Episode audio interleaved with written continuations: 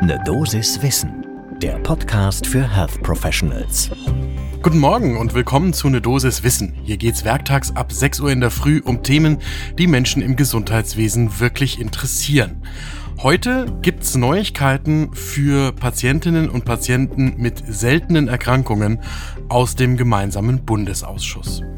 Ich bin Dennis Ballwieser, ich bin Arzt und Chefredakteur der Apothekenumschau und heute ist Freitag, der 22. April 2022. Ein Podcast von gesundheithören.de und Apothekenumschau Pro.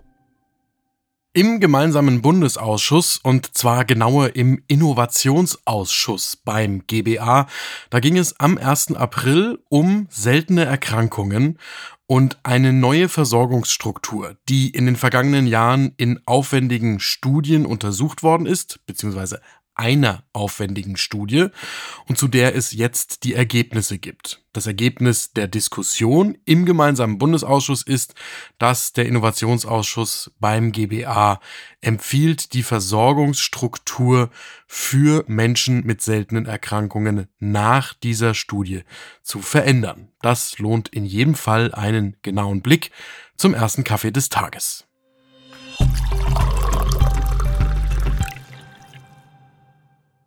Selten ist oft. Das ist ein Satz, den ich sehr häufig gehört habe, weil ich meine Doktorarbeit in der Pädiatrie geschrieben habe.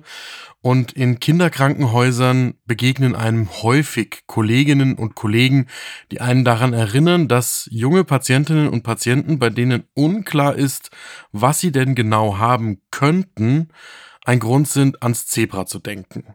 Also das Bild kennt ja, glaube ich, jeder von euch. Wenn du Hufgeklapper hörst, dann denke ans Pferd und nicht ans Zebra. Das ist der Rat bei der Diagnose daran zu denken, dass das Häufige häufig ist und nicht ständig auf irgendwelche Orchideendiagnosen zu kommen. Aber gerade in der Kinderheilkunde begegnet einem immer wieder kleine Patientinnen und Patienten, bei denen man sich daran erinnern muss, dass eben auch selten oft ist. Was ist damit gemeint? Die seltenen Erkrankungen betreffen in Deutschland vier Millionen Menschen und vier Millionen von 80 Millionen, das ist zwar immer noch die Minderheit, aber das ist nicht wirklich selten. Das Problem ist, dass sich das Ganze auf 6000 bis 8000 unterschiedliche, dann eben doch seltene Erkrankungen verteilt und dass es natürlich extrem schwierig und langwierig sein kann, hier die richtige Diagnose zu finden. Vier von fünf von diesen seltenen Erkrankungen sind genetisch bedingt. Das heißt, die machen sich eben entweder schon bei der Geburt bemerkbar oder dann im frühen Kindesalter und daher kommt der Fokus in der Pädiatrie. Das heißt aber nicht, dass nicht viele von den Patientinnen und Patienten dann erst im Erwachsenenalter diagnostiziert werden. Denn wenn diese Erkrankung nicht akut lebensbedrohlich ist oder zur Invalidität führt zum Beispiel, dann kann es Jahre dauern, bis die richtige Diagnose gestellt wird. Und normalerweise heißt das dann auch, dass die Therapiemöglichkeiten beziehungsweise die Begleitungsmöglichkeiten bei einem chronischen Verlauf auch schlechter sind, wenn später diagnostiziert wird, als wenn man das gleich am Anfang des Lebens richtig rausbekommt. Vor diesen Hintergründen ist schon im Jahr 2010 in Deutschland ein Aktionsbündnis gegründet worden. Das heißt NAMSE und das steht für Nationales Aktionsbündnis für Menschen mit seltenen Erkrankungen. Und dieses NAMSE hat seit 2013 eine Studie durchgeführt. Die heißt Translate NAMSE, in der haben Expertinnen und Experten Vorschläge gemacht, wie man die Versorgung von Menschen mit seltenen Erkrankungen besser machen könnte.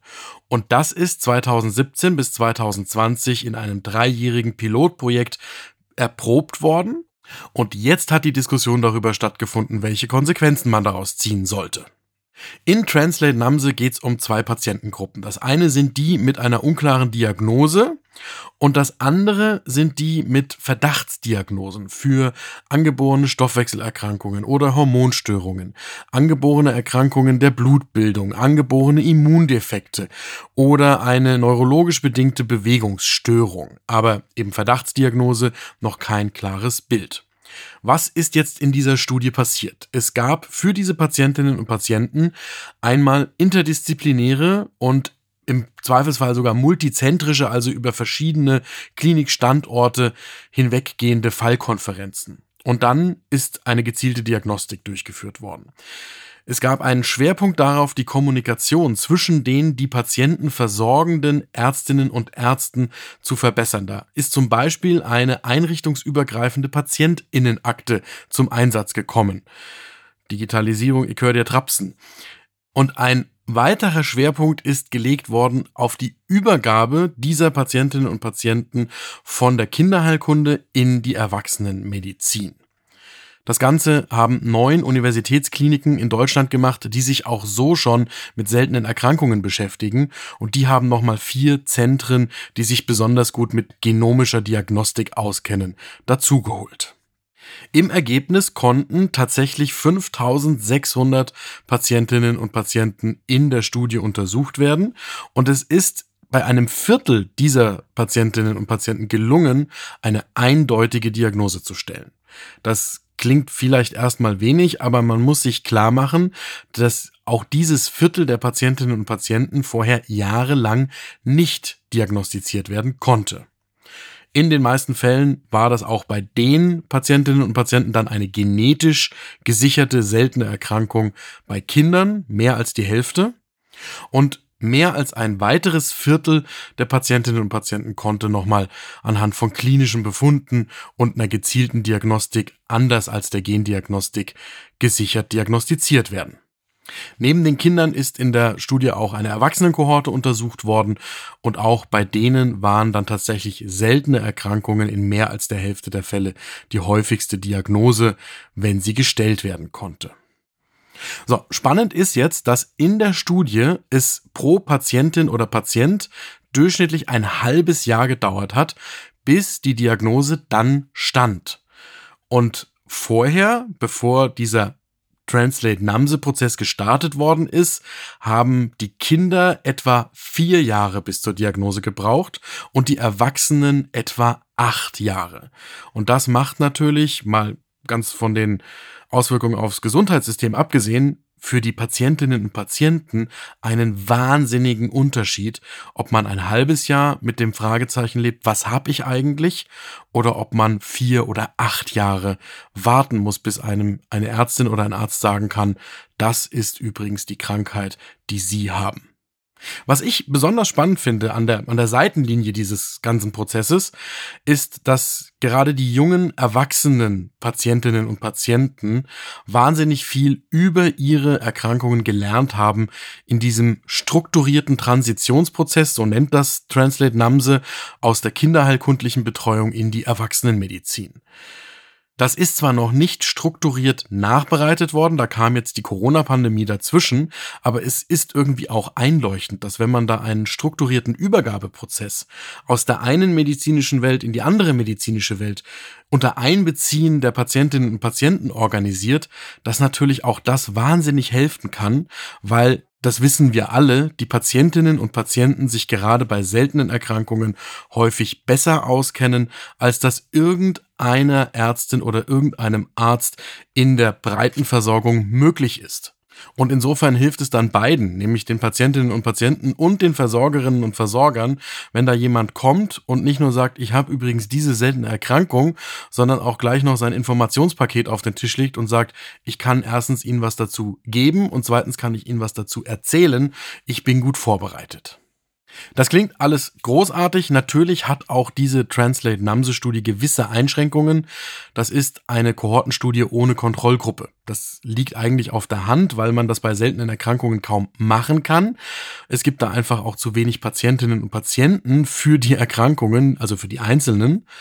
Und insofern ist das die bestmögliche Studienform, die hier gewählt worden ist. Aber von dieser methodischen Einschränkungen mal abgesehen, der Innovationsausschuss beim gemeinsamen Bundesausschuss sagt ganz klar, die Studie ist überzeugend und zwar so sehr, dass man diese erprobten Ansätze jetzt bitte in die Regelversorgung überführen sollte.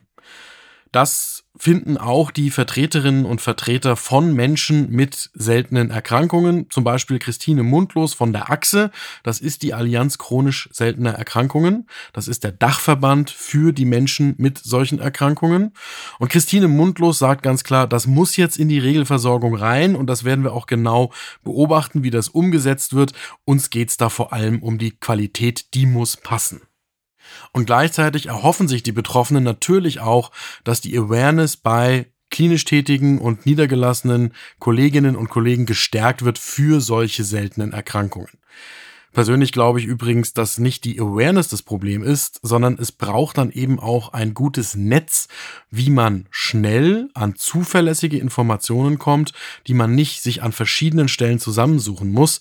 Denn wir wissen alle, in der Regelversorgung ist verdammt wenig Zeit und Natürlich will ich gerne für meine Patientinnen und Patienten mit seltenen Erkrankungen die bestmögliche Diagnose und Therapie auf den Weg bringen, einleiten, begleiten, auch wenn die dann in spezialisierten Zentren stattfindet. Aber dann muss eben auch die Infrastruktur im Gesundheitswesen dafür passen. An der Stelle möchte ich nochmal darauf hinweisen, dass aus Translate Namse zum Beispiel auch herauszulesen ist, dass eine gemeinsame, institutionenübergreifende, Klammer auf, digitale Patientenakte da ein wichtiges Element sein könnte. Aber ich bin mir sicher, da hat die Gematik in ein bis zwei Jahrzehnten was für uns. Aus dieser Folge eine Dosis Wissen nehme ich für mich mit, dass es sich lohnt, sich mal wieder in einer ruhigen Minute mit seltenen Erkrankungen zu beschäftigen. Und das ist ein guter Vorsatz fürs Wochenende.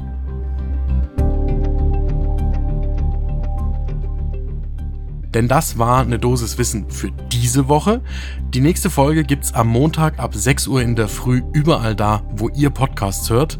Wenn euch diese Folge gefallen hat, dann sagt doch einer Kollegin oder einem Kollegen Bescheid, dann können auch die morgens gut informiert mit uns in den Tag starten. Ein Podcast von gesundheithören.de und Apothekenumschau Pro.